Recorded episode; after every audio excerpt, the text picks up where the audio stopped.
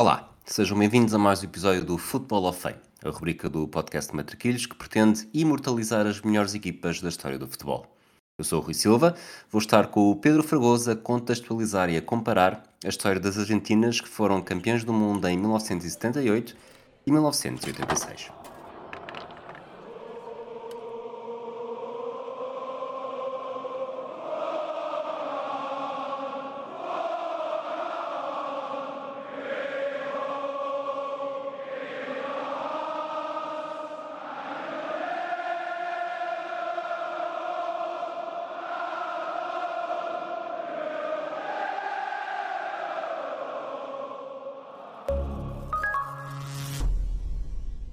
Fragoso. Olá, Rui. Estás preparado para esta variante do Football of Fame que estaríamos aqui? É, é uma. Não, não sei se estou preparado, vamos ver como é que, como é que corre, não é? Eh, esta, porque estamos a falar de duas, eh, duas equipas diferentes. Eh, um de nós preparou mais uma equipa e centrou-se mais numa e o outro noutra. veremos como é que corre esta, esta, esta modalidade do Football of Fame, mas acho que era Vem, vem numa boa altura, porque vem ainda na ressaca do terceiro título mundial da Argentina, conquistado no Qatar, uh, e vem principalmente porque estamos a falar de uma nação que nós reconhecemos como uma das mais fortes do futebol, mas tinha apenas dois títulos, e estes dois títulos têm sempre têm coisas muito, muito curiosas e é em comum. Uh, obviamente que não tem um comum o treinador, e, e é uma das. Estas dois, estes dois títulos, não, só, não foi por causa destes dois títulos, mas lançou bases para haver uma discussão eterna e uma divisões eternas no futebol argentino, mas também mundial, entre menotistas e bilardistas, ou seja, toda a discussão à volta de Menotti e Bilardo, mas também porque ambas têm, têm percursos uh, relativamente semelhantes, porque o primeiro torneio de Menotti e o primeiro torneio de Bilardo, ambos conseguem ser campeões do mundo, depois conseguem ter um segundo Mundial uh, com menor sucesso, apesar de Bilardo ter chegado à final e uh, Menotti uh, ter ficado pela segunda fase de grupos no Mundial de Espanha, mas até isso tem essa pequena comparação e também as duas carreiras dos dois treinadores, já, já adiantando um bocadinho, depois de saírem das seleções do comando da seleção argentina nunca mais foram um, recheadas de sucesso. Já alguns, e Menotti, por exemplo, só conseguiu um título em Barcelona, uh, Bilar depois também teve alguma passagem pelo futebol espanhol, mas tem essas, estes pontos em comuns, para além de depois, obviamente, todas as diferenças na forma de jogar, principalmente na concepção que tem do jogo, depois na forma de jogar, poderíamos falar sobre isso, mas acho que é um pode ser um Football of Fame bastante interessante para uh, porque estão está aqui nestas duas equipas muito daquilo que uh, o futebol argentino depois construiu nos anos seguintes até conseguir o terceiro título e tão desejado uh, título mundial. Tu ficaste com a Argentina de 78, eu fiquei com a Argentina de 86. O objetivo aqui acaba por ser pôr estas Argentinas frente a frente e perceber as diferenças, lá está não é necessariamente estar aqui a defender cada um a sua bandeira para dizer que um é melhor que a outra. Ainda assim, uhum. lança a provocação, estás preparado para assumir que a Argentina de 86 é mais rica do que a de 78? Não, claramente, não tenho dúvidas sobre isso. E, e se quiseres, eu até cedo, até, até vou mais longe e até vou, vou, vou colocar-me mais no olho do furacão sem, sem tu me teres pedido, uh, a nível contextual, a nível de filosófico, se quiseres, e teórico. Eu sou, eu, enquanto adepto de futebol, gosto muito mais de Menotti e do menotismo, se quiseres, até porque eu acho que o, e muito daquilo que o, do, bilardi, do bilardismo é, é um anti-menotismo, mas isso pode ficar para outras núpcias. Um, mas em relação ao futebol jogado, o futebol jogado de 86 e tudo o que envolve a Argentina de 86 é muito mais rica do que a de 78, principalmente por Menotti ter traído algumas das suas convicções um, em 1978. Vou, vou fazer aqui só um pequeno bypass, porque tu disseste que muito do bilardismo é anti-menotismo. Acreditas mesmo nisso, tendo em conta que os dois nasceram no mesmo ano, começaram terminaram a carreira no mesmo ano, começaram a treinar no mesmo ano e na verdade muito do bilardismo já vem do, não, não, do uh, período que jogou no Estudiantes com, certo, com o Zabaldia? Não, não, até porque o menotismo é uma resposta ao bilardismo, se quisermos, não é? E, e, é, é uma pescadinha rabo na boca. Falo mais naquela. Na, estava, estava estava a falar mais no ponto de vista uh, dos mais uh, centrado mais em, em, figuras, digamos assim, em próprias figuras, a forma como uh, depois se, as pessoas se reivindicam bilardistas é mais por causa da figura de Menotti, já, percebi, seja, já percebi, sim, não, sim, é, sim. não é não só por causa das ideias, ou seja, o bilardismo em si e as pessoas e, e a comunicação social tem uma a Argentina tem um, quer o Clarim, quer o Gráfico, quer outras uh, rádios, etc. Nos anos 80 tem um peso muito grande nesta discussão e eu, o que eu digo é que o, o, o epíteto de bilardista é muito em resposta ao Menotti. Obviamente que todas as concepções de futebol que ambos defendem, que depois puxam para si e puxam para as, para as bandeiras, não, já existem há muito tempo e o Menotti é uma própria, o Menotti é uma própria resposta ao futebol uh, que já existia antes, por exemplo, e, tu disseste bem do Estudiantes. Vamos entrar então nas, nos pequenos capítulos e fatores que temos um pouco para, aqui as, para pôr aqui as duas seleções frente a frente, sempre muito mais em conversa do que em, em longas. Mas eu acho que uma das primeiras comparações que temos de fazer entre 78 e 86, não sei se concordas e, e acabo por puxar já o, o teu lado de 78, é que a Argentina de 78 é uma Argentina que começa na democracia e acaba por ser bandeira da ditadura, enquanto a Argentina de 86 eh, começa na ditadura e acaba por ser uma bandeira da democracia. Pois, essa, essa dicotomia é bastante, é bastante interessante e até porque um dos protagonistas aqui, eh, César Luís Menotti, um, conhecido homem mais à esquerda, depois também nunca gosta muito de falar de política, mas acho que a política aqui tem, tem todo o significado nas duas, nas duas, nas duas conquistas, porque em 86 principalmente, porque é o primeiro Mundial pós pós queda da ditadura e há a questão das Malvinas, portanto, na vitória, por exemplo, frente à Inglaterra, e depois, obviamente, todo o Mundial de 78 é um Mundial que fica marcado pela associação à ditadura, com alguns uh, pormenores um, eh, que diria que até já em jeito de conclusão deste episódio, mas que acho que poderemos já só tocar nisso, é que mancha um pouco a vitória argentina, a, a vitória da, da, seleção argentina neste, nesse, nesse Mundial e essa, essa dicotomia interessante para, para lançar este episódio e para, e, para, e para se perceber depois os meandros de cada uma. Não sei se queres que vá já ao contexto da, da, de 78 ou se querias ainda acrescentar Sim, alguma coisa em relação a isto. Ajuda a lançar-te, porque lá está, a Argentina organiza este Mundial em 78, um, perde eh, as candidaturas para 62, para 70, uh, ganha a candidatura de, para os 78, numa altura em que estavam que era democracia de ainda? Que era democracia, mas só quando há o golpe de Estado, quando a Argentina de Menotti uh, está numa digressão na Europa, uh, é que realmente começam a adiantar, a adiantar trabalho e a fazer tudo, já depois de várias ameaças de, que a FIFA de João Avelange, entretanto eleito, uh, fazia de, de poderem perder esse Mundial e acaba por ser assim um bocadinho no meio desta confusão que a Argentina, em plena ditadura e muito por culpa de, de Lacoste, uh, acaba por conseguir levar este Mundial avante. Sim, há todo, há todo, esse, todo esse espírito uh, por trás, esse, esse, contexto político, esse contexto social, um, a nível futebolístico, se quisermos, acho que também é importante eh, falar de uma nação que se reivindicava eh, muito futebolística, ou futebolera, se quiseres, em, uh, numa, numa expressão mais castelhana, mas que não tinha ainda grandes resultados, uh, não tinha grandes resultados em mundiais, tinha apenas uma, uma final, a final logo do primeiro mundial, em 1930, perdida para o anfitrião na altura, o Uruguai. Um, depois tinha falhado, é verdade, os mundiais de 38, 50 e de 54, sempre por decisão própria, estes três mundiais, há quem diga também algumas vezes por risco de ser humilhada. Em 1970 falha, mas uh, porque falhou a qualificação.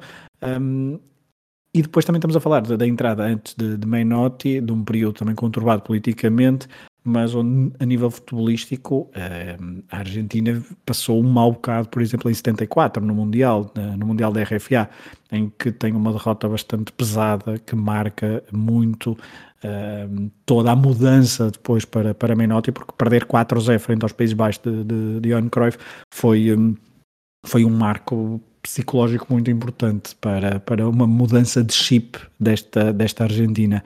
Uh, o futebol argentino, uh, que por exemplo também nas Copas Américas depois tinha tido muitas vitórias, na, nos anos 30, nos anos 40, nos anos 50, uh, na altura com, com Guilherme Stabile Uh, como, depois como treinador. A última vitória, por exemplo, numa Copa América tinha sido em 1957, ou seja, depois ali até 1978, à altura deste Mundial, são quatro participações e zero títulos. Obviamente que nesta altura a Copa América funcionava de forma diferente, era itinerante e não era como nos dias uh, de hoje.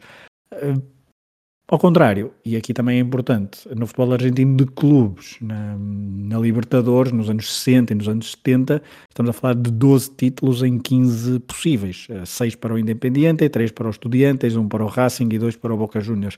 Um, do, uh, os últimos dois, em 77 e 78.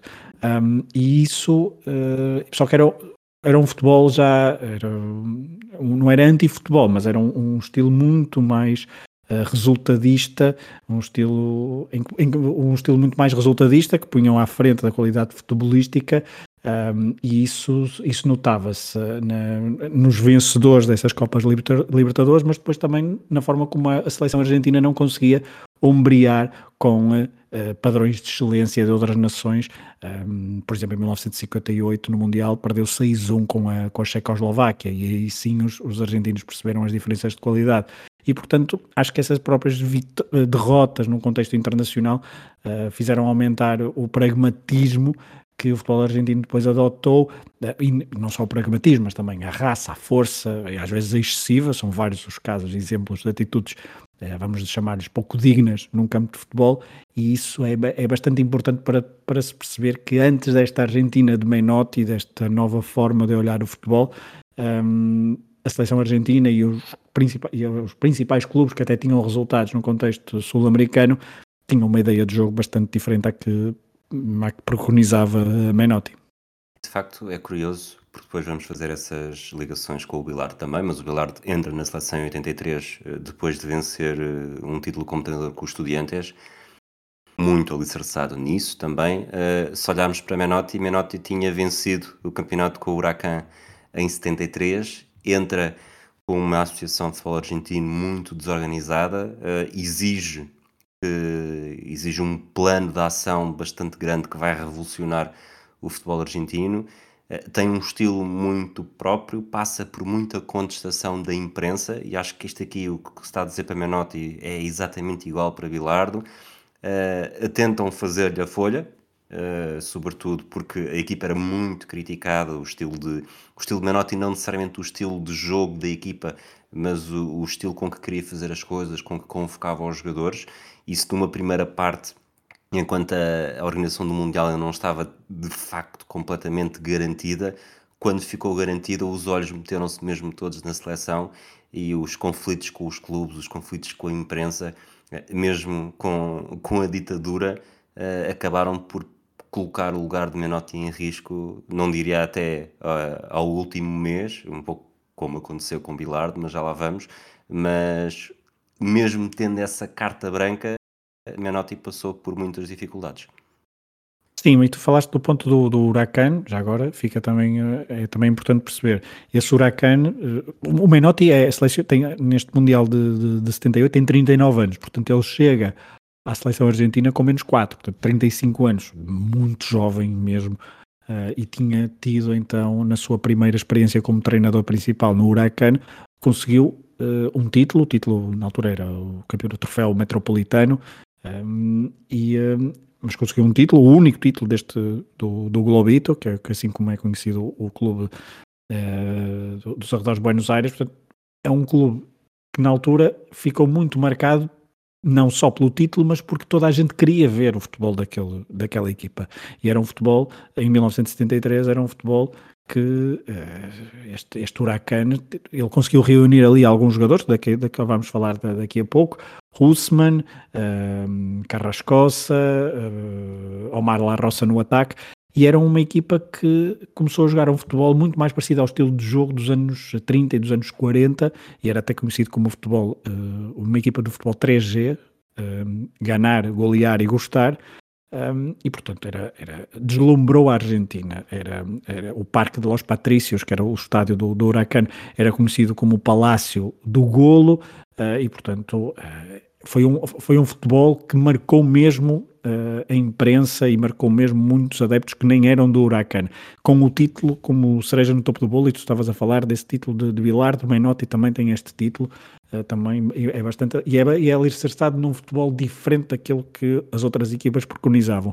Já agora, desculpa, uh, estamos a falar do título de 73, uh, os estudiantes de Bilardo como jogador e Osvaldo Zubeldia como treinador, tinha vencido três Libertadores entre 68 e 70 e uma Intercontinental e um título argentino em 68, precisamente com um estilo de futebol muito mais feio que não olhava muito a meios para atingir os seus fins.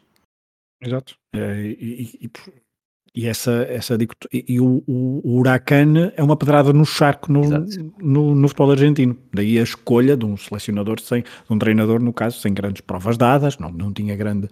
Eh, não tinha, um, ainda por cima naquela altura, o peso dos selecionadores eram pessoas muito mais, uh, muito mais velhas, com bastante experiência, tendo sido muitas vezes ou antigos internacionais, Menotti foi, foi jogador, foi internacional, mas foi uma dezena ou uma dezena e meia de vezes, não tinha um peso na, na, seleção argentina como jogador, e isso não só na seleção argentina, mas também noutras seleções, essa era a prática. E aqui ele de facto é escolhido um pouco contra a corrente por causa deste, deste, deste seu Huracani. É preciso também dizer que ele era um apaixonado, foi um apaixonado pelo Brasil de Pelé de 1970, onde ele esteve, ele esteve no México, ficou encantadíssimo e depois tentou construir, e tudo o que se fala do menotismo também vem muito daí, os, os, os 5-10, um, muitas vezes ele fala, uh, falava dos seus jogadores e, e, dizia a um que ele, um devia ser o Tostão, outro devia ser o Clodoaldo, outro devia ser o Pelé, portanto fazia que, mesmo, estamos a falar de uma rivalidade Brasil-Argentina, mas mesmo assim ele conseguia ver os papéis mimetizando o que o Brasil de 70 fazia. Vamos olhar para, para esse período pré-mundial para depois estabelecer a relação com Bilardo ou queres entrar já no Mundial? Período pré-mundial, a nível de. Como assim? O período pré-mundial, mais. Uh, são, são períodos mais uh, conturbados politicamente, mas estavas a falar a nível de de, desportivo, é que a seleção argentina não, não, tem, não tem qualificação, não é? E isso também tira um bocadinho o, o peso aos resultados e à forma, e à forma desportiva da equipa, mas há algumas controvérsias, obviamente, bem mais perto até, se calhar a maior controvérsia é aquela mesmo nas vésperas do, do Mundial, com a não inclusão de Diego Armando Maradona, mas não sei se estavas a pensar em alguma coisa em, em particular. Era somamos só para depois fazer a transição, mas se calhar entro eu e depois, se quiseres, okay. uh, completas de alguma forma. Porque lá está, vamos andar nesta máquina do tempo para trás e para a frente. Uh, este Mundial de 86 é o primeiro Mundial, como falámos há pouco, da Argentina democrática. Uh, pós, pós, pós esta ditadura, havia uma grande pressão para mostrar ao mundo este novo fogo dos argentinos.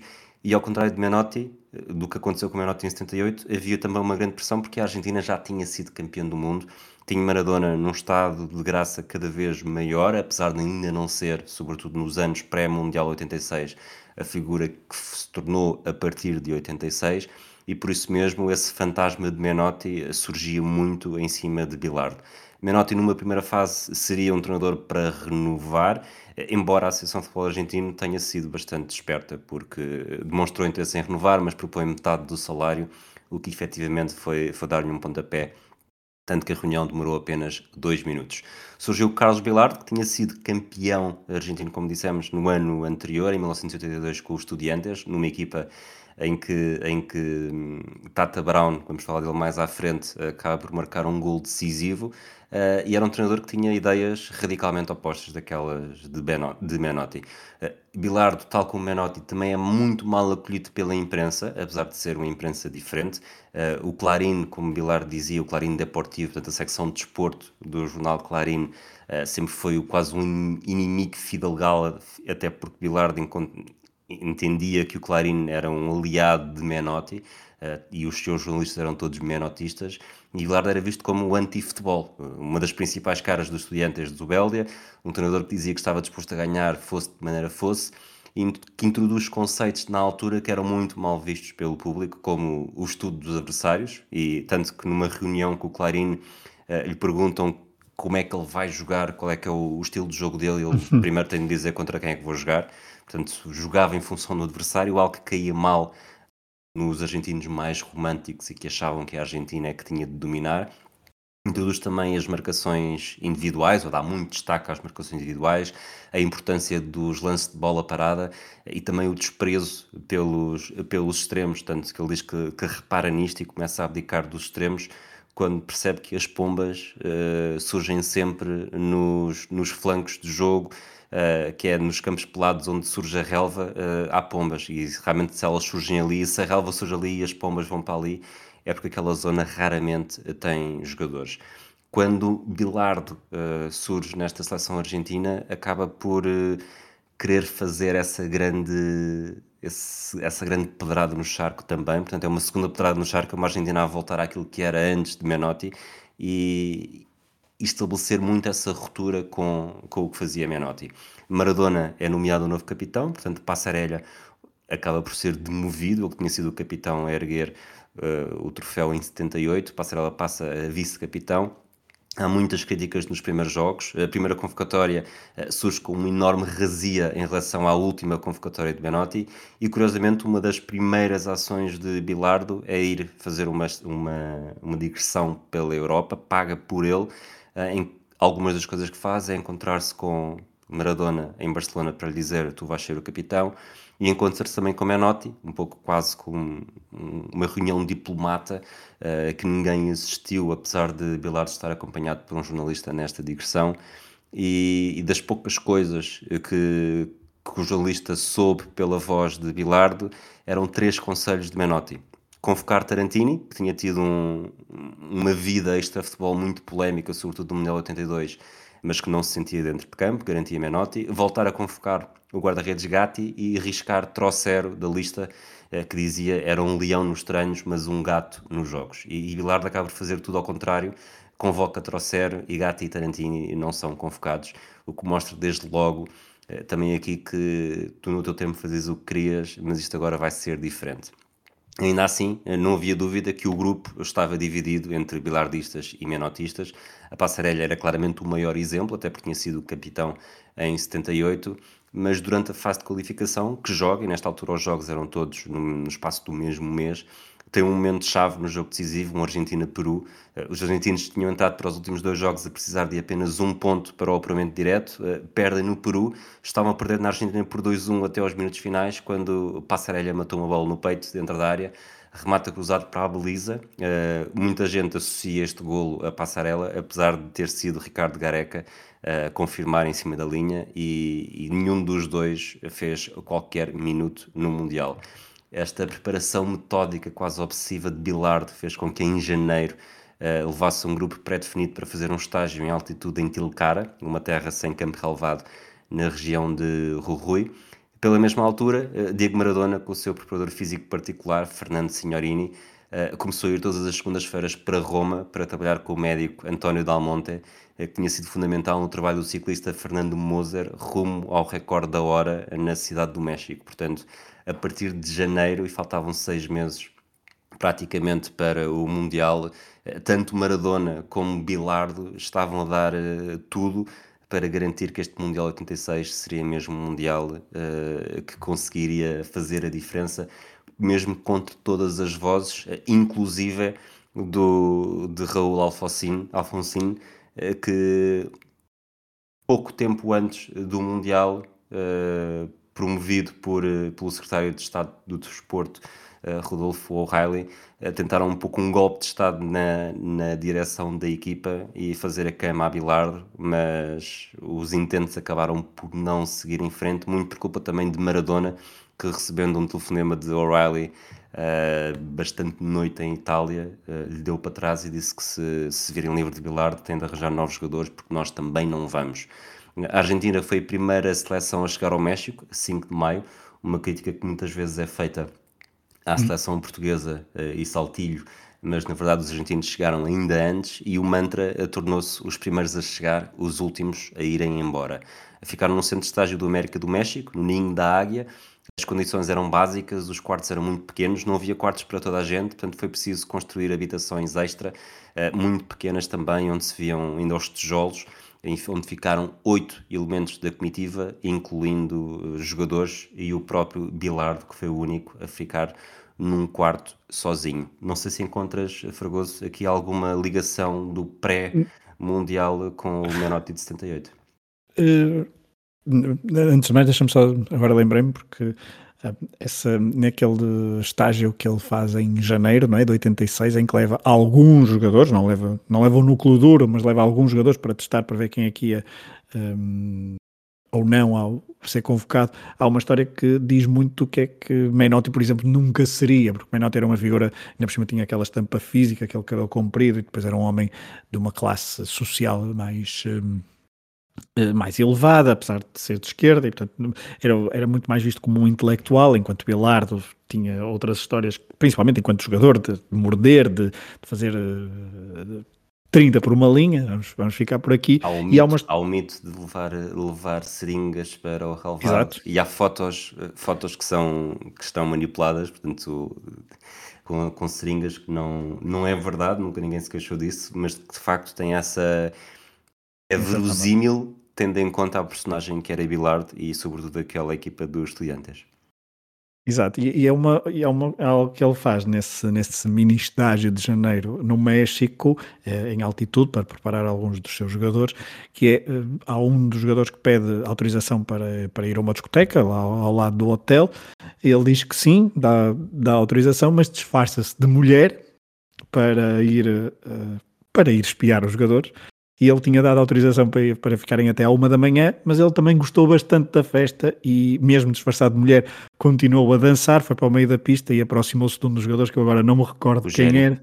Exatamente, Rogério, exatamente, e disse, e disse a ele, afinal, assustando o seu jogador, não é? Porque depois ele todo com peruca e todo vestido de mulher a dizer uh, aproximar-se de um jogador e ele obviamente ficou assustado, ficou surpreendido quando se tratava do seu, do seu selecionador, mas disse, olha, isto está tão bom que podem ficar até às três da manhã. Algo que nunca passaria com, com Menotti, que era uma figura muito mais distante dos jogadores, muito mais, não vou dizer altivo, mas acho que também pode ser, pode ser por aí, uh, uma figura em que tratava sempre por você os seus, os seus pupilos, um, era muito mais professoral e, e, e não estamos a vê-la a fazer este tipo de, de coisas em, uh, em estágios da, da Argentina. Uh, fazer a folha a, um, a Menotti também aconteceu sempre, e acho que tu, pagaste nesses pontos da imprensa e aquela célebre reunião, que depois poderá ficar para um outro episódio, sobre o menotismo versus bilardismo.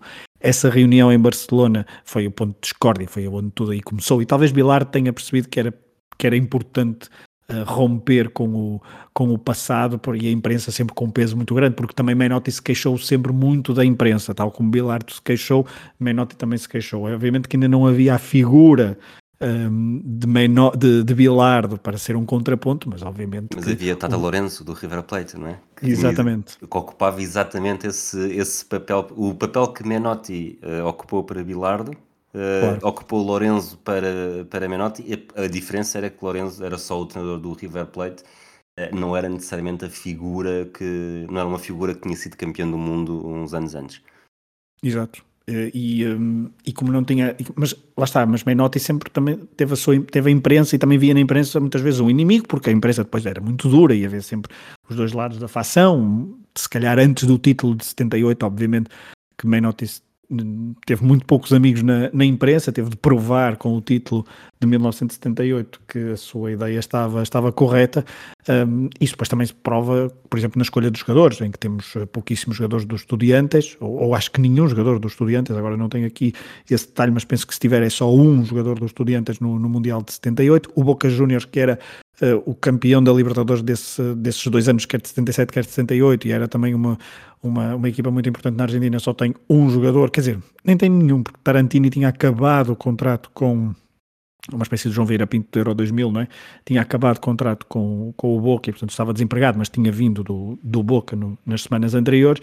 Uh, o Independiente tem, tem muitos jogadores, mas com pouco impacto, acho com exceção de, de Bertoni, e o River, de, que estávamos a falar há pouco, tem uh, Ortiz, tem Luca, Filoli, tem Passarelha. Não, ou seja, um, tem algum peso, sim, mas, uh, mas o, o, núcleo duro, e aqui sim essa preparação de Menotti é bastante restrita, ele sempre trabalhou com um núcleo duro e sempre, desde muito cedo, percebeu qual era a equipa que queria levar e teve, e, e isso, por exemplo, impediu, tentou impedir ao máximo uh, e sempre disse que jogadores que saíssem da, da Argentina para jogar no estrangeiro estariam com baixíssimas probabilidades de ser convocados para, para o Mundial de, de 78, porque queria formar um grupo, queria estar com muita, com, com muita assiduidade com eles e jogando no estrangeiro isso não seria possível. Por exemplo, Carlos Bianchi, que estava, no, estava em França a jogar, um, perdeu claramente o comboio, tanto que só há um jogador que é a exceção, é esta, esta lógica de não jogar na Argentina, no mundial, no, na seleção da Argentina do Mundial de 78 que é Mário Kempes, que já era uma figura uh, no Valência, foram duas épocas consecutivas a ser pichichi da Liga Espanhola e foi a única exceção que Bilardo e a Associação de Futebol Argentino concederam nesta lógica interna que instituíram que os jogadores que jogavam fora de, da Argentina não podiam, não podiam ser eh, selecionados para, para o Mundial. Faço já essa, essa transição então, que em relação a 86 é, é bastante é diferente, passando, passaram de um para sete jogadores que atuavam no estrangeiro, obviamente a grande estrela, a Maradona do Nápoles, Passarelha na, no Fiorentina, na Fiorentina, Valdano no Real Madrid, Burro Chaga no Nantes, portanto logo aqui talvez quatro, as quatro figuras mais famosas na altura, uh, também Pasculi, o avançado do Lecce, uh, Marcelo Troviani uh, no, Let, no Elche, de Espanha, e ainda o guarda-redes Héctor Zelada, que jogava no América do México, que não tinha nenhuma internacionalização, nunca foi internacional, portanto é o único campeão do mundo pela Argentina, uh, que nunca fez de facto um jogo uh, pela Albiceleste. De resto, três jogadores de River Plate, três jogadores do Independiente, dois do Boca Juniors e, e, talvez também aqui o destaque para fazer essa, essa ligação com 78, o central José Luís Brown, que, que tinha feito a época no Deportivo Espanhol, mas que para todos os efeitos estava sem clube porque não era utilizado, uh, mas lá está, tinha tido um passado de jogador com, com o Bilardo, Bilardo conhecia-o muito bem, sabia o que poderia render e na verdade tinha sido convocado para ser suplente de Passarelha, mas as coisas acabaram por mudar bastante, como depois acabamos, eh, vamos acabar por ver. Queres falar de. Já falámos um bocadinho de selecionador. Uh, estrela, acabámos também por, por já dizer tudo, não é? A estrela de 86 nem é preciso apresentar. Uh, Maradona, a de 78, muito provavelmente até por aquilo que aconteceu dentro de campo, Mário Kempes. É Mário Kempes, mas, mas deixa-me falar sobre a não convocatória de, de 78, por, a não convocatória de Maradona em 78, que acho que também é um ponto é que na, talvez não haja, é impossível haver esse paralelo com, acho eu, com o Mundial de, de 86, com uma figura a irromper. Uh, estamos a falar de um jovem Diego Armando Maradona com 17 anos, que já tinha, já se tinha estreado com 16 anos e um mês ou dois meses na seleção, portanto em 1977, com a seleção principal, promovido essa estreia por Menotti, que Menotti conhecia muito bem, gostava muito de Maradona, mas uh, Menotti achava que para vencer o, o Mundial e para jogar este Mundial em casa eram precisos um, homens de barba rija, a expressão é minha, mas eram precisos homens uh, maduros e, um, e era, e portanto não viu em Maradona uh, uma, uma, uma opção válida. Essa, essa opção foi bastante controversa, mesmo internamente incluindo o seu, o seu adjunto, o seu adjunto ficou, disse, quando, quando o Menotti lhe disse que, um, que, Maradona era um dos três homens a ser cortados da lista de, de 25 para 22, portanto Maradona fez o estágio, fez um pré-estágio antes de, de, de, começar o Mundial, e quando o Menotti disse ao seu adjunto que hum, Diego era um dos que não iria, o homem pensou que, que Menotti estava, estava, primeiro que estava a brincar, depois ficou bastante escandalizado e tentou convencê-lo até à última porque tinha dado treinos, ele fazia os treinos incríveis, eh, toda a gente pressentia que, que estava ali uma, uma figura uma figura que queria uh, queria dar muitas cartas ao futebol argentino, pelo menos, obviamente que também no futebol mundial, e agora é mais fácil dizer isso, mas os jogadores pressentiam. Desculpa, nesse, nesse, na véspera dessa decisão, o Maradona tinha acabado de fazer 4 golos pelos, pela Exato, equipa suplente uh, e que os suplentes ganharam 5-1 aos titulares. E o Filol disse: pá, para com isso, já estou farto de aturar qualquer coisa deste género, não é? Ao Maradona, que, portanto, ele marcou 4 gols ao Baldo Fidel. Uh, e, e, no grupo ninguém, passa, ninguém passava, havia muito, havia muito nervosismo sobre quem é que ia sair, porque não havia nomes óbvios, porque não havia nomes óbvios para ser cortados. Havia um ou dois, talvez, mas o terceiro era mesmo uma incógnita, e ninguém, que muito poucos passou pela cabeça que Diego Armando Maradona fosse um deles.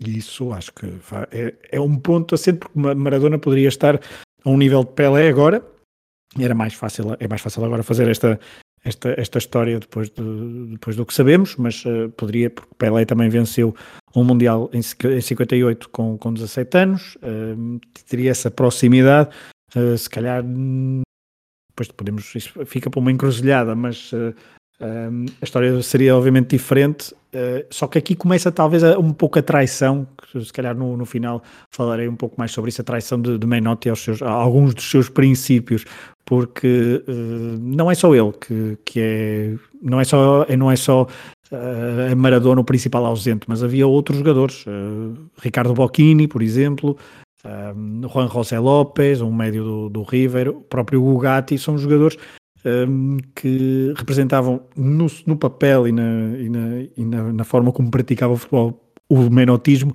mas Menotti foi bastante intransigente e, falando da estrela, Mário Kempes, ele foi irredutível. Mário Kempes era o seu número 10 e o sistema de jogo era um 4-3-3 que se desdobrava às vezes num 4-4-2. Aqui sim havia extremos e havia bastantes extremos aliás, que foram preponderantes.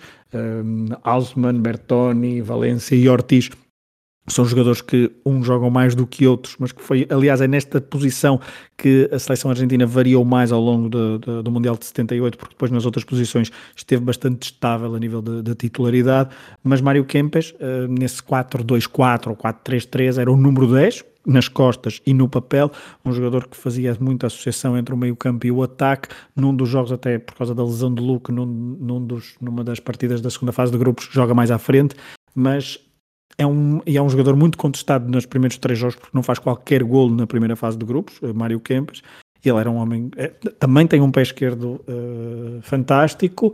Aliás, portanto, as três vitórias argentinas têm sempre um número 10. Com, com, e as principais estrelas são sempre os números 10 e são os três canhotos, um, apesar de Mário Kempes ter um peso significativamente menor do que Lionel Messi do que Diego Armando Maradona, porque aqui esta equipa era muito mais homogénea, acho eu, do que a de 86, e, bom, não interessa agora falar de 2022, mas a do que a de 86, em que eh, depois eh, a de 86 estava muito mais construída em torno de Diego Armando Maradona, Uh, enquanto a de, 80, a de 78 não estava construída em torno de, de Mário Kempes, mas Mário Kempes era fundamental na forma como Menotti via o, o jogo. E Mário Kempes, ah, como estávamos a dizer, como estava a dizer há pouco, já era duas vezes o melhor marcador da Liga Espanhola, não era uma liga qualquer, e, e no Valência, ainda por cima, portanto uma equipa que nunca não lutava pelo, pelo título, uh, tinha um pé esquerdo incrível, ele que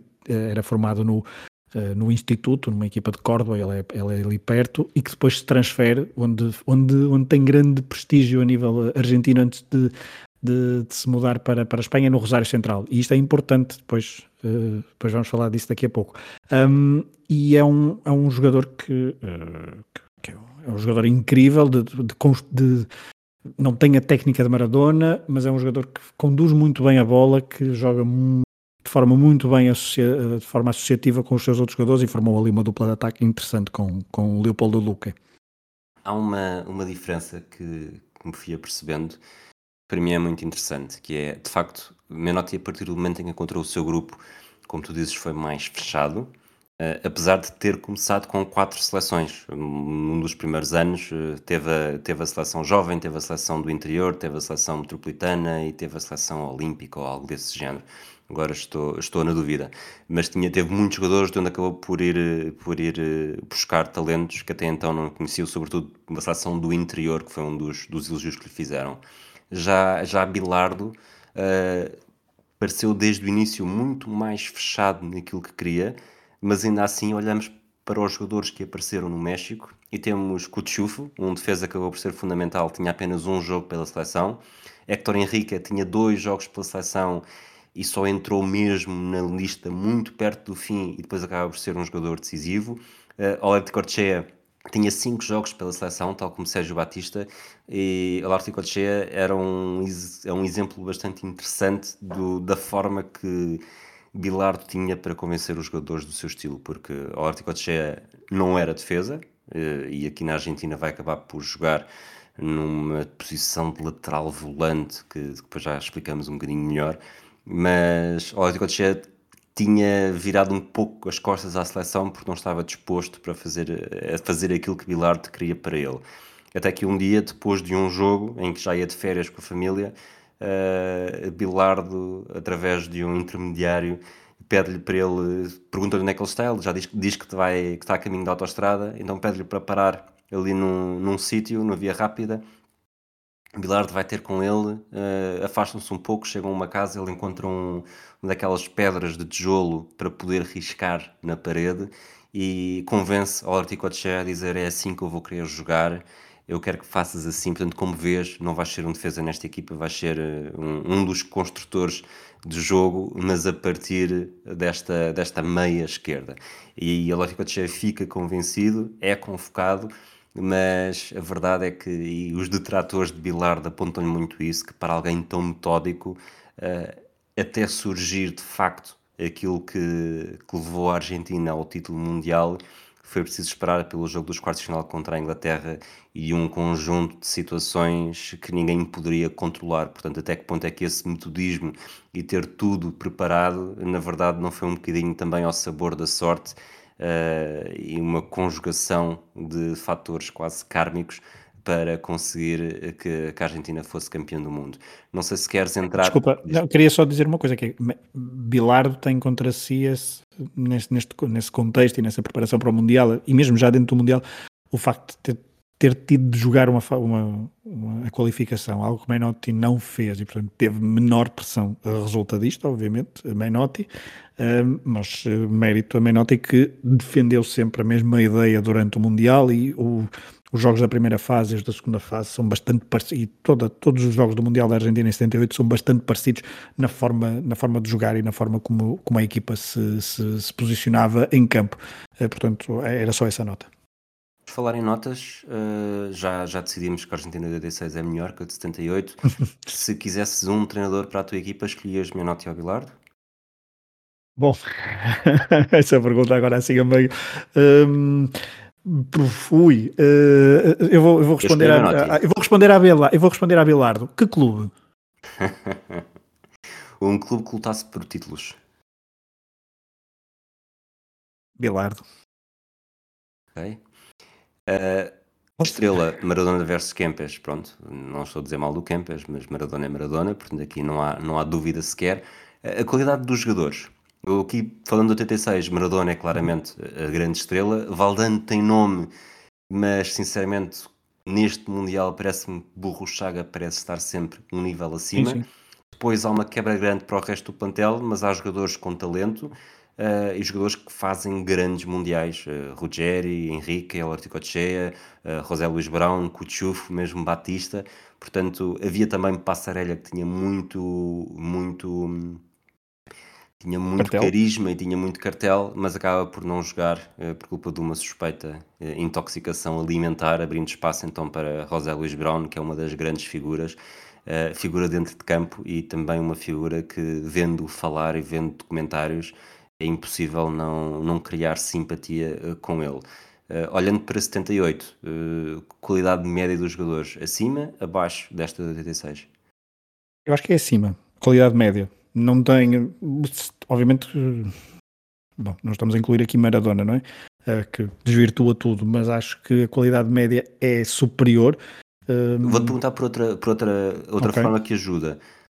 Eu acho que esta Argentina de 86 sem Maradona não era campeã, uh, nem pouco mais ou menos. Não tinha hipótese. Em Campos era campeã. Pois, era isso que eu ia perguntar. Ou melhor, tinha hipótese sem Campos de ser campeão do mundo. Era, é, esse, é esse o ponto. Uh, percebi, percebi onde é que queria chegar.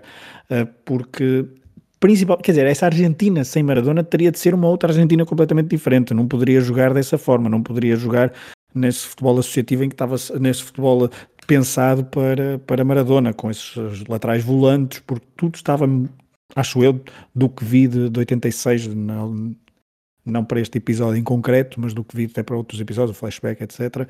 Um, estava demasiado pensado para, para, para, para a figura de Maradona, que era um, alguém que não marcava ao homem, por exemplo, o Valdano tinha de marcar às vezes ao homem, uh, inclusivamente na final a, a, a uh, Maradona era, era, o, era, o, era mesmo o centro da, daquela equipa e, e, é um, e é uma forma claríssima e acho que foi super inteligente de, de armar a equipa. Mas, olhando friamente, obviamente, acho que o nível de 86, é, é, o nível de 78 é médio, é maior. Explico porquê. Deixa-me dar aqui dois ou três nomes. Acho que o guarda-redes é bastante, é um guarda-redes que faz a diferença. Eh, o Baldo Fidel faz a diferença ao longo do torneio para a seleção argentina e principalmente inclusive na final, inclusive na final mas, mas, mas tem, tem, as suas, tem os, seus, os seus momentos ao longo, da, ao longo dos jogos. Uh, posso nomear daqui a pouco, quando formos se calhar mais aos jogos e às importâncias, mas posso, posso falar sobre isso, um, porque, e principalmente tendo em conta o nível médio da altura dos, naquela altura dos guarda-redes, que ainda não era um nível uh, tão elevado. E acho que o Baldo Filol, e nós acho que, não sei se discutimos isso quando fizemos o flashback da, da final de 78, dissemos que teria sido talvez a melhor uh, prestação de um guarda-redes numa final do Mundial, daquelas que nós tínhamos visto, de 58 a 78. E, um, isso acho que faz, faz toda a diferença. Uh, depois tem um defesa, uh, Passarelha, que faz um Mundial incrível. É um dos pontos em comum com a, com a de 86, apesar de não ter jogado em 86. Uh, aqui era o capitão, mas aqui faz, um, faz jogos uh, inacreditáveis. Passarelha, a defesa do capitão também em 78 do, do River, eh, faz, faz jogos incríveis, é uma, é um é voz de comando, mas tem uma qualidade com aquele também para a esquerda um, na, na construção de jogo, e era muito importante, o Menotti defende que um jogador, que um defesa não, não está só para retirar a bola, mas sim também para recuperar a bola, e na, naquela questão de recuperar é recuperar saindo a jogar, ou seja, recuperar um adversário, mas colocar logo bom, a bola jogável num, num, companheiro de equipa, e nisso o passar era, bastante, bastante importante. Os dois laterais era, não, não tinham tanto, tanto peso, eram laterais diferentes, tem um quatro, uma defesa de 4, Tarantini à esquerda atacava muito mais do que do que alguém na direita, alguém raramente se incorporava no ataque, eh, enquanto Tarantini sim se incorporava bastante. Depois temos, para falar de nomes eh, importantes, temos Osvaldo Ardilas, que ainda estava, que ainda era do Huracan nesta altura, que neste verão, depois, verão, inverno na Argentina. Os jogos, aliás, do Mundial de 78, é quando às vezes fala, o Mundial de 2022 foi o primeiro no inverno, temos aquela visão eurocêntrica. Vejam os jogos, os jogadores estavam mesmo, era aquilo era frio, frio, frio em, em 78. Mas, mas Osvaldo Ardilas, neste, depois deste Mundial, transfere para, para, o, para o Tottenham. Uh, e é um, um, homem muito importante porque entre Mário Kempes e Galego, um, ehm, eh, que era o trinco desta, desta equipa, Osvaldo, Osvaldo Ardiles era o box-to-box que geria toda a dinâmica da equipa e era super importante nas pausas, no futebol associativo, quando uh, pôr velocidade no jogo. E Osvaldo Ardiles acho que um, estará, se calhar, até em nome do que nós agora falamos, acima de, de Chaga ou de outros jogadores dessa seleção de, de, de Sérgio Batista, então nem se fala, mas, mas sim, mas está, está um nível acima, acho eu, dos 86.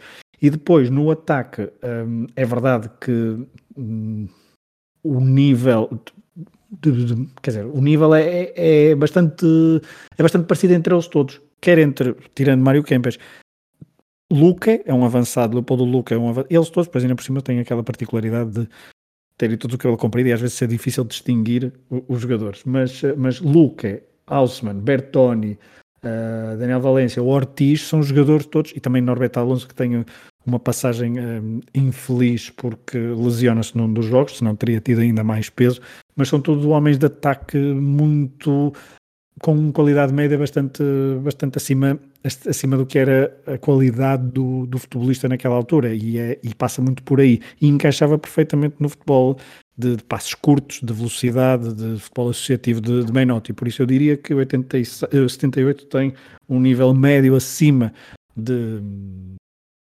de 86, retirando Mário Kempes, a equipa também estaria mais próxima, acho eu, porque havia algumas solução, soluções, tal como Ricardo Vilha, obviamente que poderia haver até um jovem Diego Armando Maradona a entrar nessa, nessa equipa, ele que esteve até a última hora, como dissemos há pouco, para, para ser convocado, havia um ou outro jogador que poderiam encaixar aqueles que eu disse que estavam mais encostados à ala, quer Bertoni, quer Valência, poderiam jogar atrás de, de Luca e a equipa não se ressentiria tanto como a de 86 sem Maradona. Concordo, concordo. Tendo a concordar contigo. Não sei se é um concordo totalmente, mas, uhum. Eh, mas concordo sem dúvida. Uh, sistema de jogo olhando para, para o da Argentina de 86. Uh, o Neri Pompido, o guarda-redes, faz, faz todos os jogos. começa com uma linha de, de quatro defesas, Clausen à direita, Garré à esquerda, Brown como livro e Ruggeri como marcador. Depois há quatro jogadores no meio campo, Batista mais recuado, Justi pela direita, Borruchaga pela esquerda, Maradona completamente livre e dois avançados, Pasculi e Valdano bem abertos, mais móveis.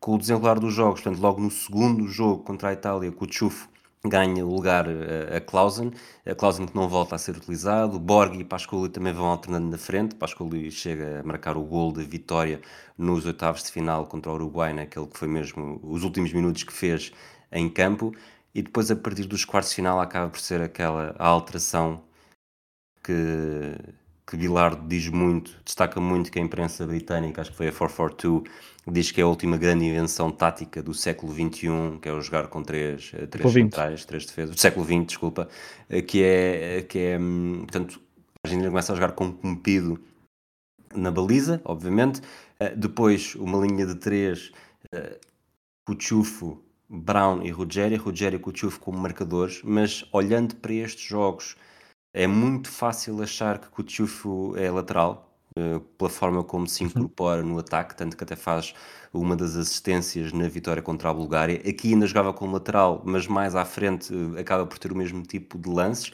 Eh, e depois há os dois laterais volantes, que é Justi e, e Cochea.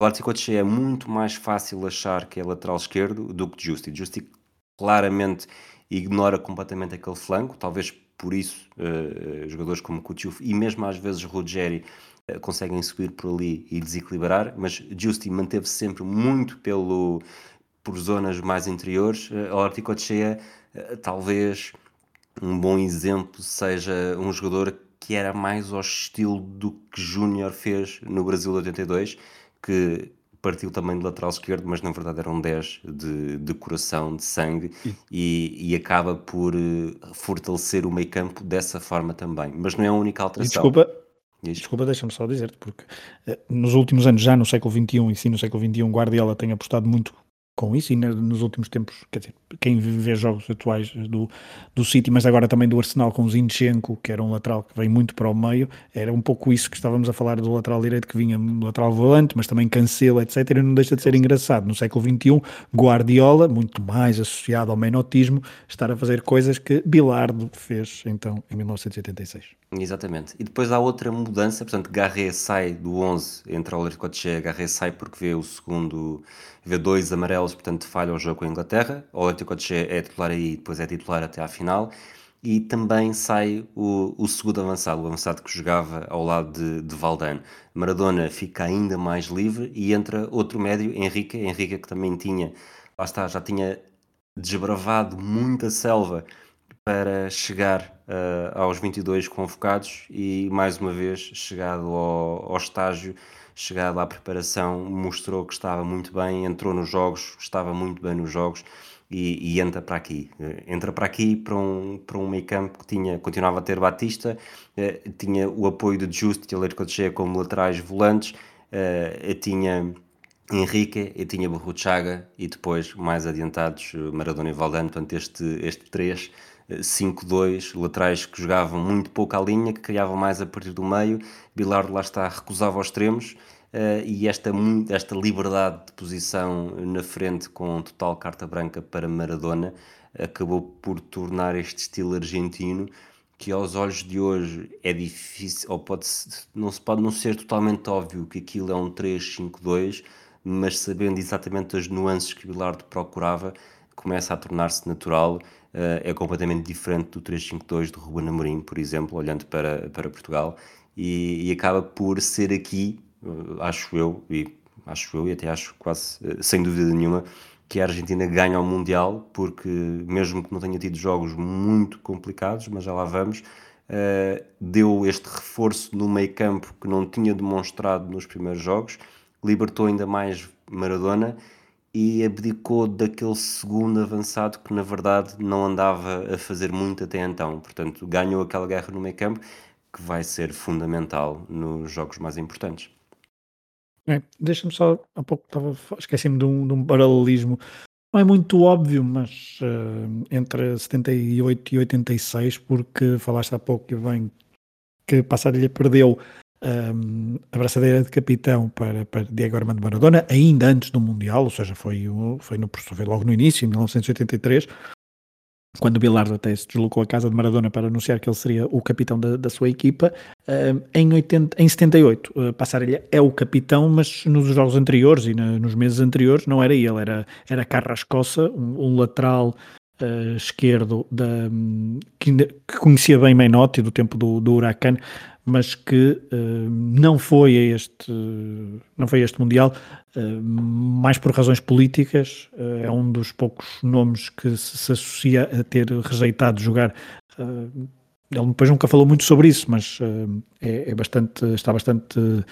uh, estudado e do que se sabe que foi por razões políticas que não quis entrar nesta, nesta seleção e, portanto, apesar de Menotti ter tentado convencer Carrascosa a integrar a seleção até bem, até bem perto da, da convocatória, mas o, o, jogador argentino sempre rejeitou e ele que era o capitão e portanto a, a capitania passou para, para Passarelha. Não é, é, um, é só apenas uma mudança, mas não é, não é exatamente pelas mesmas razões do que aconteceu em 1986. Um, falaste desse, desse, estilo de jogo, diz disso, desculpa. Ia perguntar se estavas preparado para, para pender a balança para algum lado no, no estilo de jogo, no sistema de jogo, mas uh, ias, dar mais, ias dizer mais algumas coisas. Não, ia dizer, esse sistema de jogo do 86 é bastante é bastante interessante e demonstra também alguma flexi bastante flexibilidade por parte de, de Bilardo nessa tal, nesse tal pragmatismo de encontrar as melhores soluções com, com os jogadores que eh, com os jogadores que têm à mão, perante o adversário que é. Uh, neste caso foi mais encontrar uma, uma estratégia ótima para, um, ehm, para potenciar Diego Armando Maradona um, enquanto que do outro lado, Menotti, uh, Menotti escolheu jogadores que, que encaixariam na sua ideia de jogo, no seu jogo associativo, naquele. A Argentina de 78 é uma equipa que joga muito em tabelinhas. Se vocês forem ver jogos, é uma equipa que está sempre a fazer dois para um, uh, dá e vai buscar, dá e vai buscar, e depois há as, os overlaps, as, uh, uh, também muitas gambetas, como se diz na, na Argentina. Um, e há, uma, há um privilégio, há uma, privilegia-se, aliás, o talento, o drible, o passe e o ataque. Quer desde o primeiro momento, quer dizer, o Filol, quando pega na bola, está sempre à procura de colocar logo o ataque, não havia pausa no jogo argentino de 78, um, era sempre uma, era uma vertigem ofensiva que, que Menotti impôs na, na, sua equipa e foi buscar esses jogadores ideais para isso. E lá está, e falaste dos jogadores, eu há pouco não referi todos da, da base de 78, mas para além de da Filola na, na, baliza, Tarantini à esquerda e Alguin à direita, como, como disse, em que Tarantini avançava mais do que Alguin, a dupla de centrais era a Passarelha e Galvano, um, um, jogador mais, mais discreto, mas mesmo assim bastante eficaz. Galego era o homem mais, eh, mais fixo do meio campo, à frente dos centrais e que uh, varria, tentava varrer tudo, mas também tinha algum toque de bola, apesar de ser claramente o menos dotado tecnicamente de todos os, eh, todos de todo o 11 da base da seleção argentina. Depois a Ardiles, o tal box-to-box, Kempes e, como já, como já dissemos, então, com dois extremos bem abertos, um à esquerda, um à direita, sempre muito irrequietos um, e também sempre a procurar o tal jogo associativo com os dois homens do meio, ou Kempes ou Luca. Portanto, era, era um, não sei o que é que me tinhas perguntado há instantes, se estava preparado para. Mas... Para, para, para que lado na balança? 4-3-3, 3-5-2, ou este 4-3-3 ou este 3-5-2? Olha, eu gosto. É, é, é complicado é, é, bastante complicado. Uh, porque eu gostei muito da, do, do sistema que o, Bilardo encontrou para potenciar Maradona. Mas como forma mais uh, clássica de abordar um jogo, como forma acho que o 4-3-3 de, de 70, o 4-2-4, há quem defenda que também é mais 4-4-2-4, mas Kempas tinha alguma missão defensiva e por vezes baixava muito no terreno e para fazer o tal 4-3-3, acho que o 4, sou, de, fico mais fã desse, desse 4-3-3. Eu acho que o 4-3-3, é, assim, na perspectiva de jogador, obviamente prefiro o 4-3-3, porque no 3-5-2 não tinha lá para jogar. Mas, mas esse 4-3-3 é, um, é muito mais. Quando tu disseste é mais clássico, é um estilo mais é um estilo que depende muito da qualidade dos jogadores, digo eu. Eh, o 352 e este 352, como tem tantas variantes, e, e isto acaba por, acaba por estar a dizer coisas que encaixam exatamente nas ideias de Menotti e de Bilardo. Com este 352 tu consegues introduzir tantas variantes que, que, se adaptem à forma como o adversário está a jogar. Lá está, o Valdano, quando segue o Briggle, é um avançado que está a seguir o lateral esquerdo da equipa contrária. Uh, o, a forma como os laterais volantes uh, se organizam em campo também pode depender muito se a equipa adversária joga em 4-4-2, joga em 4-3-3. O, o próprio Kuchuf, a forma como se solta para o ataque. Há muitas variantes que tu podes alterar uh, que torna diferente o que é que este 3-5-2 significa. Eu acho que o 4-3-3 é mais exigente, sim. É muito mais exigente. Eu, muito mais difícil para um jogador perceber, eh, sobretudo na Europa, então, uh, em Portugal, e muito por culpa da escola do Ajax. Uh, crescemos todos a jogar em 4-3-3 e até há alguns anos era completamente impossível encontrar uma equipa de formação que jogasse sem ser em, em 4-3-3 de início. Aliás, e, e estamos a ver este ano em Portugal, há muito tempo que não tínhamos uma equipa eh, tão dominador em 4-3-3, como é o Benfica de Roger Smith. Exatamente. Que pode-se dizer que não é bem 4-3-3 por causa do. Bom, mas percebem a ideia, o 4-2-3-1, se quiserem, aquelas coisas. Mas, e aí acho que é, obviamente, podemos ter extremos a jogarem por dentro, a jogarem por fora, podemos ter os três do meio campo, podem ser dois atrás e um à frente, um duplo pivô, dois números 10, eh, pode haver várias formas de jogar com livro. Hoje em dia já não se joga com livro, mas originalmente pode ser com livro, pode uhum. ser com dois centrais. Uh, portanto, apesar de tudo, eu acho que o 4-3-3 é mais estanque do que, do que este 3-5-2. Portanto, como gosto mais de ver um bom 4-3-3, mas acho que este sistema do Bilardo é mais rico. E lá está, eh, foi. Uh, o Jonathan Wilson diz que viu outras equipas ao mesmo tempo a jogarem neste sistema, mas é como um pouco o prémio Puskas, não é? Marcar um, o gol do Maradona, se tivesse sido num, se tivesse sido num estadual gaúcho, eh, provavelmente não seria visto tantas vezes. Portanto, muito do gol do Maradona é também por ter sido uh, no palco no em que o fez. Naquela data, claro. Exatamente, portanto também acho que esta, este sistema, mesmo que já houvesse outros treinadores a fazer o mesmo no mesmo período, eh, nenhum deles estava a caminho de ser campeão do mundo exatamente com esse sistema, portanto tem esse mérito. E depois tudo isto depende da qualidade de jogo. Uh, a qualidade de jogo uh, pendes para que lado? Defendes, defendes 78?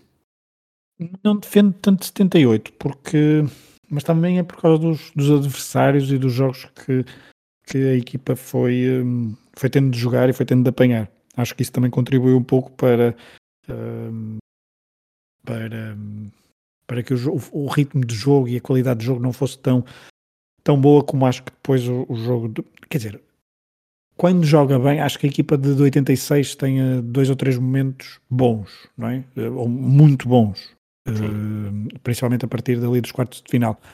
A Argentina de 78 tem jogos muito nervosos, tem jogos onde dentro do próprio jogo consegue explanar as suas ideias de jogo, mas não de forma muito coerente e não de forma muito consistente.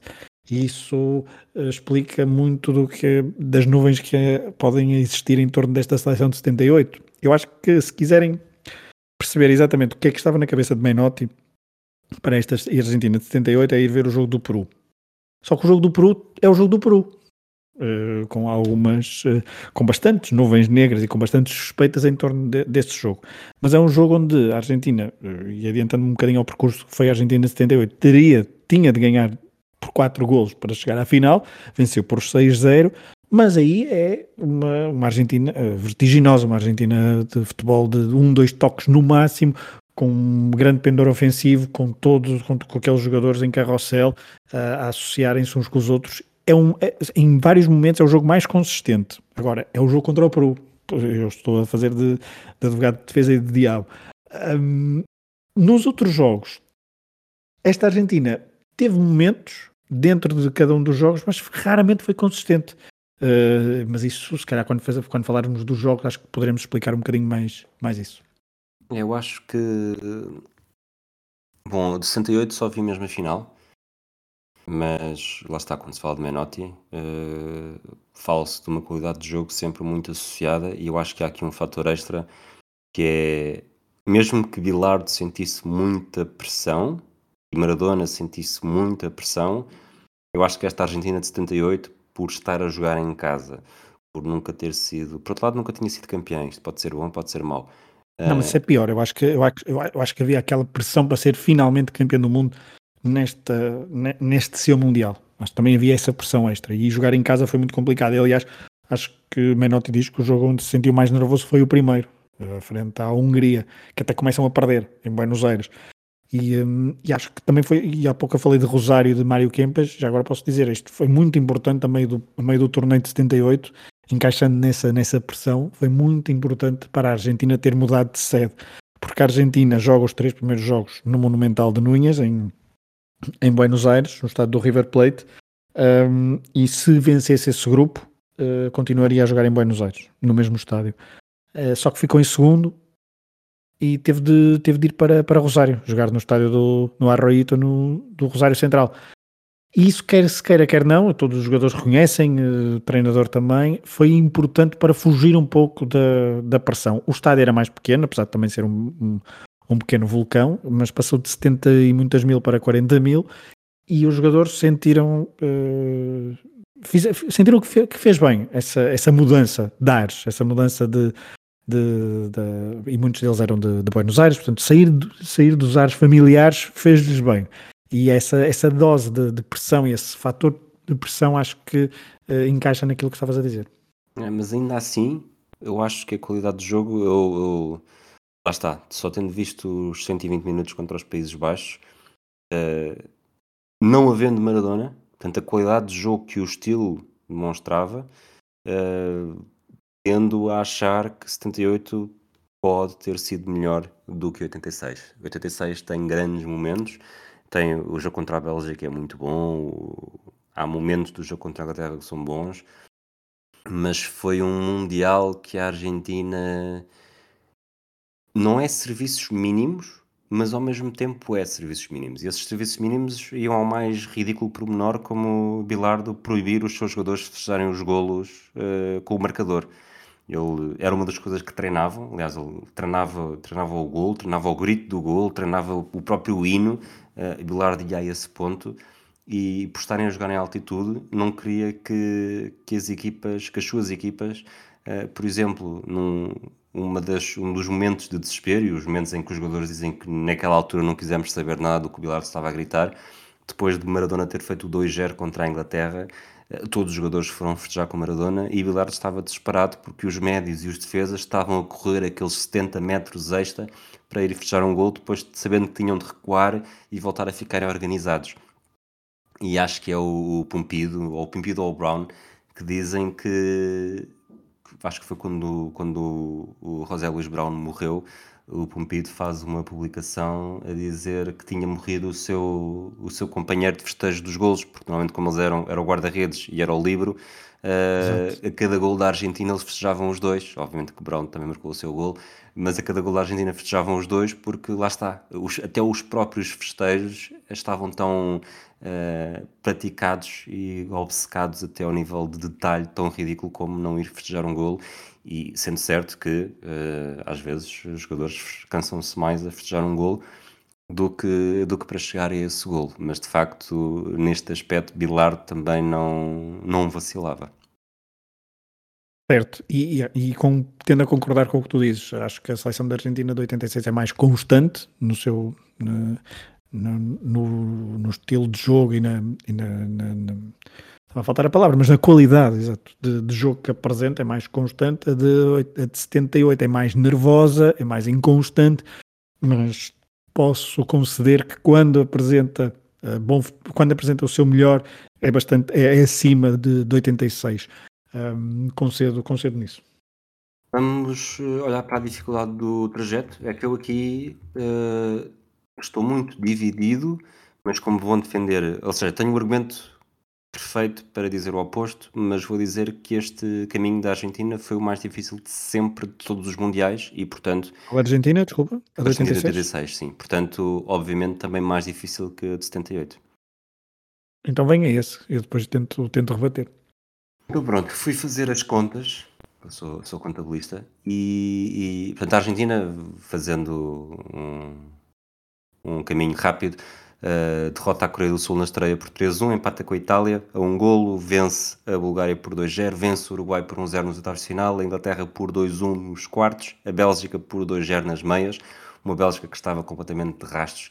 E que mesmo assim acho que na primeira parte se pode mais queixar de, do seu árbitro assistente uh, do, que, do que os ingleses podem queixar do búlgaro que validou o gol de Maradona, porque a forma como os, os nossos árbitros, nossos mesmo nível mundial, evoluíram no fora de jogo é incrível, porque antigamente qualquer. Uh, os jogadores chegavam a estar 2 metros antes da linha, mas se fosse uma jogada rápida, bastava aparecer à frente para, para ser assinalado fora de jogo. Mas isso são conversas para outros episódios. E depois na final vence RFA por 3-2. Uh, é um caminho que a Argentina torna fácil, um, olhando para a fase eliminar, uh, nunca esteve em desvantagem. Uh, quartos, meios e final chegou a estar em vantagem por dois. mas mais importante do que isso para mim é que de todos os campeões do mundo que havia na altura só não defrontou um, que foi o Brasil. Tem Itália, tem Uruguai, tem Inglaterra e tem a RFA. Portanto, passa por quatro campeões do mundo numa altura em que só havia seis, além de, do Brasil, obviamente, também não se defrontou a si própria. Depois foi olhar para os outros todos. A Argentina de 2022 defrontou apenas um campeão do mundo, a França em 2018, 2, a Alemanha em 2014, 2, a Espanha em 2010, 1, uh, depois de 4 anos para trás, a Itália 2, Brasil 2, França 2, Brasil em 94, 1, RFA em 90, 2, a Itália em 82 também defronta 3, uh, portanto, o Brasil e a Argentina na segunda fase de grupos e a RFA na final, a Argentina em 78 2. Uh, RFA em 64 não defrontou nenhum campeão. E o mais parecido que eu tenho aqui uh, com a Argentina uh, de 86 é o Brasil de 70, numa altura em que a Argentina não tenha sido campeã. Portanto, só havia 5 campeões do mundo e o Brasil joga com 3 campeões do mundo. Só não defronta a RFA que perde nas meias finais com a Itália. Portanto, nesse aspecto, em termos de, de importância e mesmo de experiência global que as seleções adversárias tinham, uh, diria que esta Argentina teve um caminho difícil, porque, sem esquecer, que o Argentina-Inglaterra, por exemplo, não é um jogo qualquer, é contra uma campeã do mundo, é contra uma equipa uh, que tinha tido uma arbitragem bastante fácil em 66 no jogo entre as duas equipas e obviamente eh, com toda a questão da, da guerra das Malvinas que tinha começado o 4, começado e acabado quatro anos antes. Portanto, nesse aspecto, acho que a dificuldade uh, pende para o lado de 86. Então agora deixa-me apresentar os meus argumentos. Não, não vou dizer se acho que um é mais difícil do que o outro. Depois, perante a minha, a minha exposição sobre o grau de dificuldade na campanha de 78, uh, ehm, tu poderás uh, mudar ou manter esse, esse teu raciocínio. A fase mundial de 80 o Mundial de 78, desculpa, é diferente do de 86 no formato, porque estamos a falar de duas fases de grupos, uh, ou seja, o quarto jogo é um jogo onde se pode uh, empatar, enquanto no, em 86 não se podia empatar, tinha de ser decidido ali. Ali poderia, poderia ser um empate. Uma derrota também é possível, mas seria praticamente morte do artista no, no tal, no, no, primeiro jogo da segunda fase de grupos em 78, mas ainda indo à primeira fase de grupos, um, são três seleções uh, europeias que a Argentina tem de defrontar. Começa com a Hungria, é um jogo até arbitrado por António Garrido, é o tal jogo nervoso, uma Hungria de Lajos Barotti, que depois viria a ser treinador e campeão pelo Benfica dois anos depois, três anos depois, porque é 81 e 82, creio. Um, 82. É uma, 80 81, ok. Um, Hungria, uma Hungria, obviamente, com pouco talento, sim, mas, mas é uma seleção europeia, não deixa de ter esse, esse, esse bónus em, em 1978. No segundo jogo, joga com a França, eh, uma França que estava pressionada porque tinha perdido o primeiro jogo frente à Itália, uma Argentina que estava mais, estava mais tranquila, mas que não podia perder, porque depois teria de jogar tudo na, na terceira jornada. Mas é uma França já com um, um jovem Platini, é uma, de Michel Hidalgo no, no banco como treinador, mas é uma França que depois nos anos 80 cresceria para outros, para outros níveis. Aqui estava ainda a ser um, estava ainda a, a, ser criada e a ser cozinhada. É um jogo uh, que um, a Argentina vence, porque tinha vencido, só para ter, há pouco não disse o resultado, mas venceu o primeiro jogo frente à, frente à Hungria por 2-1. Na, na segunda jornada, frente à França, volta a vencer, volta a marcar dois golos mas uh, desta vez não, não recebe nenhum de não recebe nenhum de, ai, não recebe um de volta, desculpa, também é 2-1, são dois 2-1, desculpa, estava a confundir com outro, com outro jogo, uh, e na terceira jornada frente a uma campeã do mundo, a Itália, a primeira campeã do mundo que encontra, a primeira e única, a primeira de duas, desculpa, que encontra neste Mundial de 78. A Argentina perde por um zero um jogo que as duas equipas entram já uh, qualificadas, isso tira um bocadinho de peso a este jogo, mas é um jogo importante para aquela questão de ficar em primeiro ou em segundo do grupo, ficar em Buenos Aires ou ir para uh, Rosário. Na segunda fase de grupos, Começa com a Polónia, outra equipa europeia, portanto, quatro equipas consecutivas europeias que a Itália, que a Argentina defronta.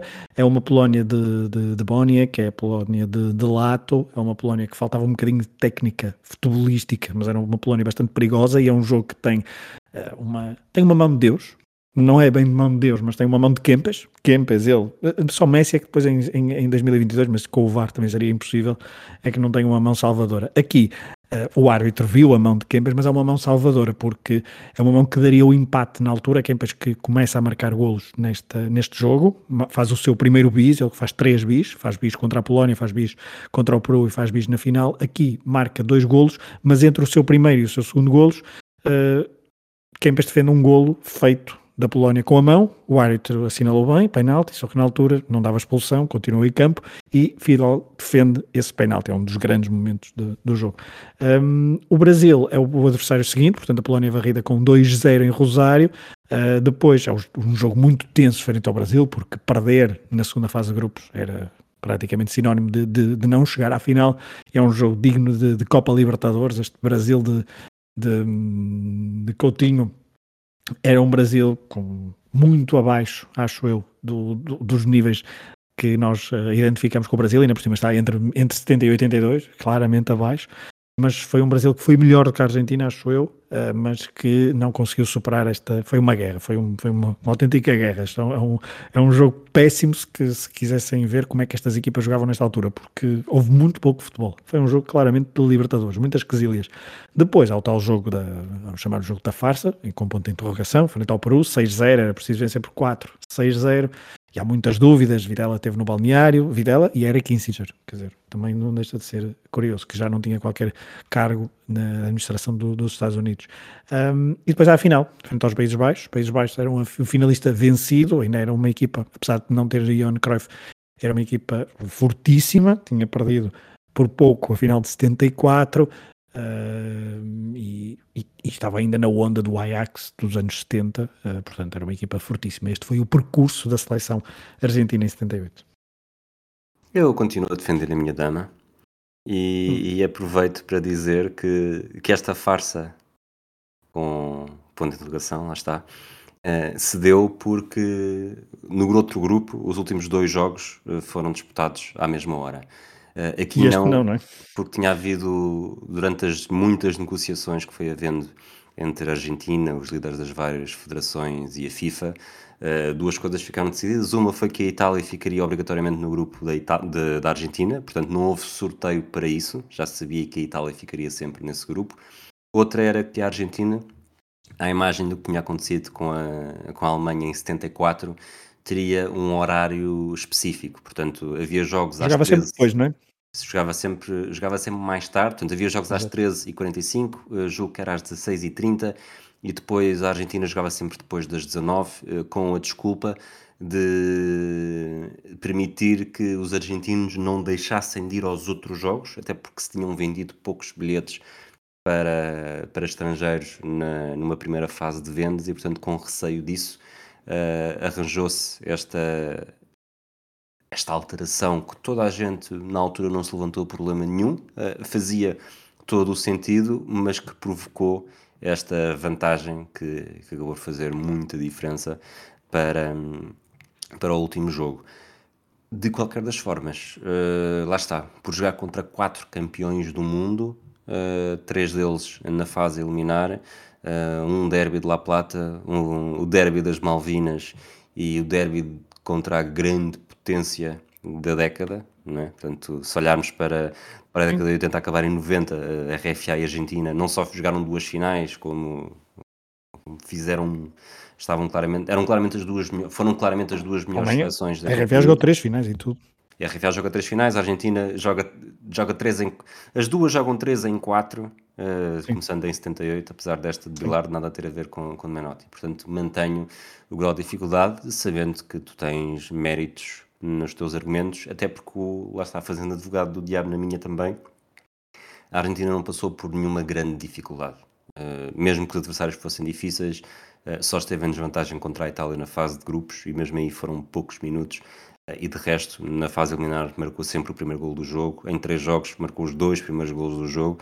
E a final contra a RFA uh, permite, de facto, um 2-0 para 2-2.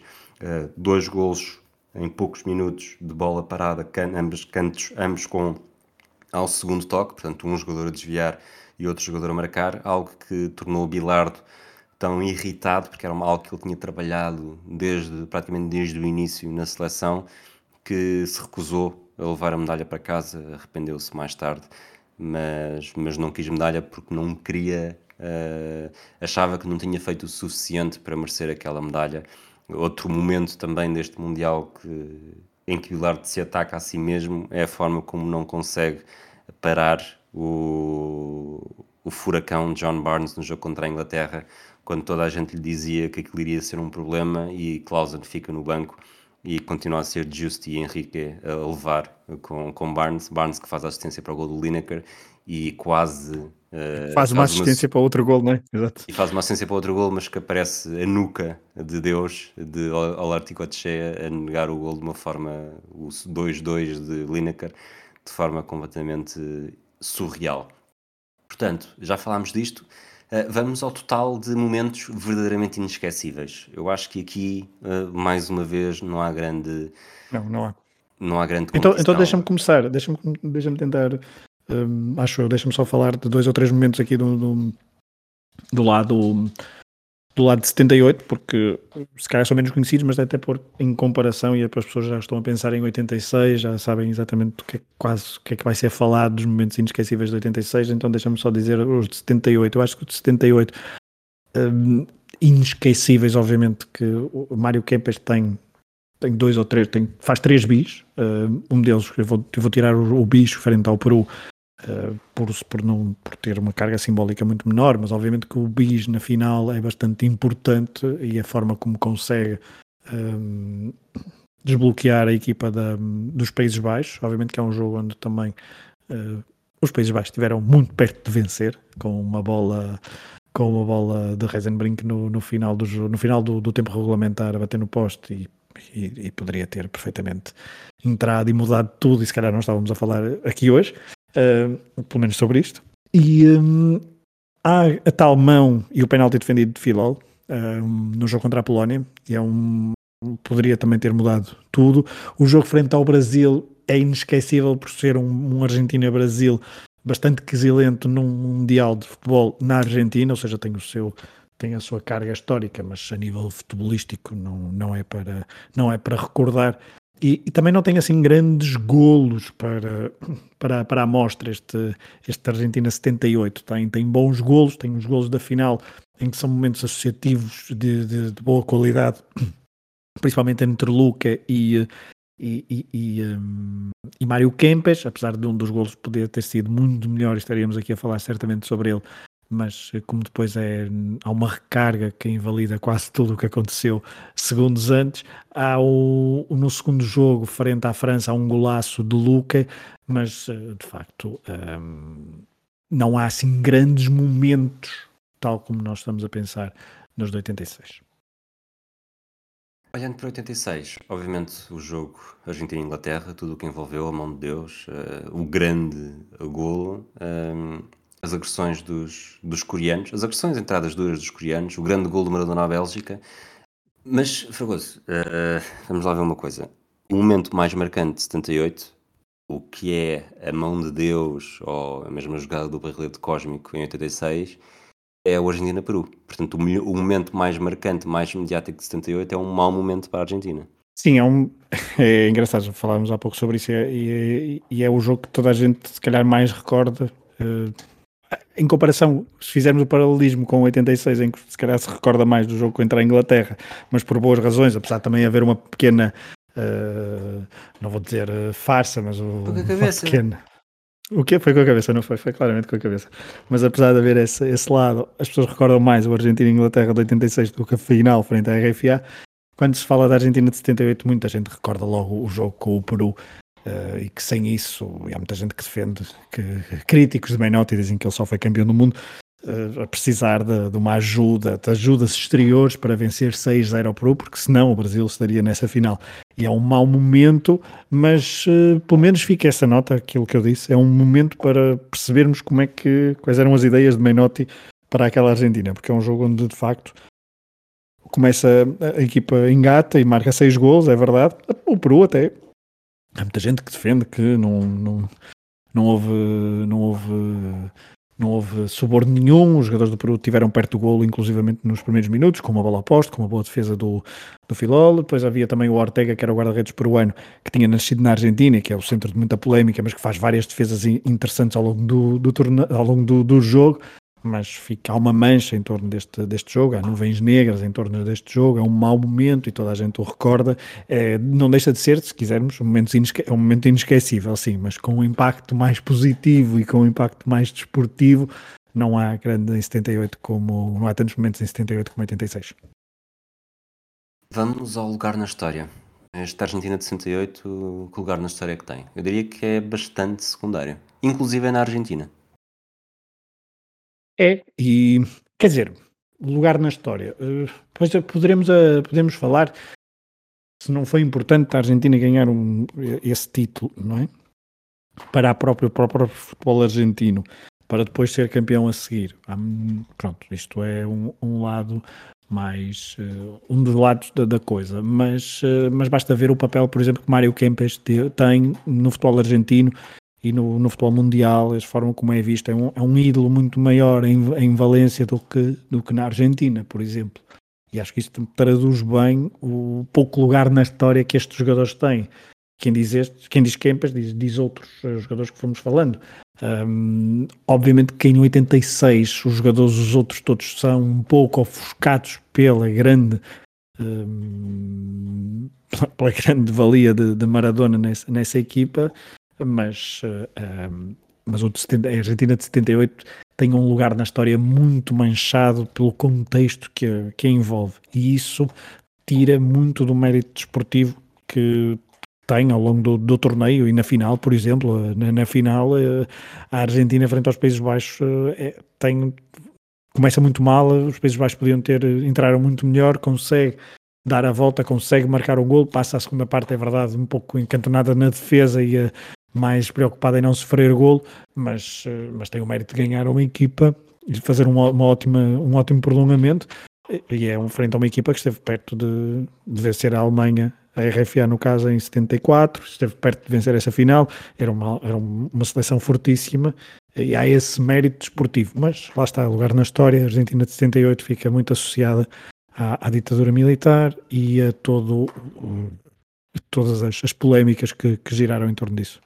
Em 86 é Maradona. Leva às costas uma equipa que era criticada desde o primeiro momento no próprio país, vence contra todas as expectativas e é claramente aquele momento em que Maradona torna-se em definitivo o melhor do mundo, deixando para trás as outras estrelas que eram esperadas no México, como Platini, Zico ou, ou Romaniga.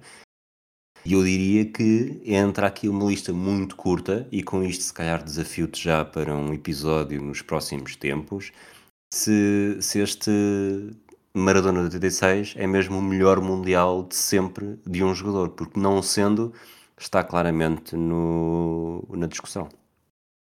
Top 3, claramente. Uh, quer dizer, uh, obviamente que depois poderemos ir a, a Pelé, mas uh, que também estava rodeado de ótimos jogadores, por exemplo, em 70, e tem uma, Pelé, o Pelé de 70 é muito mais. Uh, se calhar podemos fazer uma comparação mais com Messi em, em 2022, uh, pela forma, pela importância, pela fase da carreira, etc. Uh, eh, mas eu acho que. O, e, e a tua pergunta foi sobre peso, não é? O maior mundial de sempre de um jogador.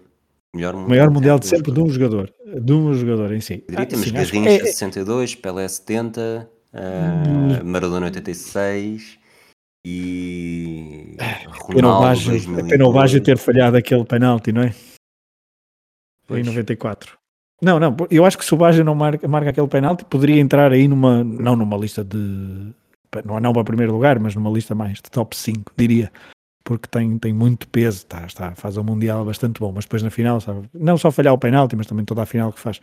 Eh, enquanto Maradona, não, Maradona, tem, eh, Maradona é difícil, estava em ponto rebuçado. Eh, nós falamos disso quando fizemos o flashback, estava em ponto rebuçado para essa, para essa para esse torneio, estava na sua plenitude física, emocional eh, e dizer, é, é mesmo muito complicado encontrar alguém que faça um Mundial melhor do que o que, do que Diego Armando Maradona fez em 1986.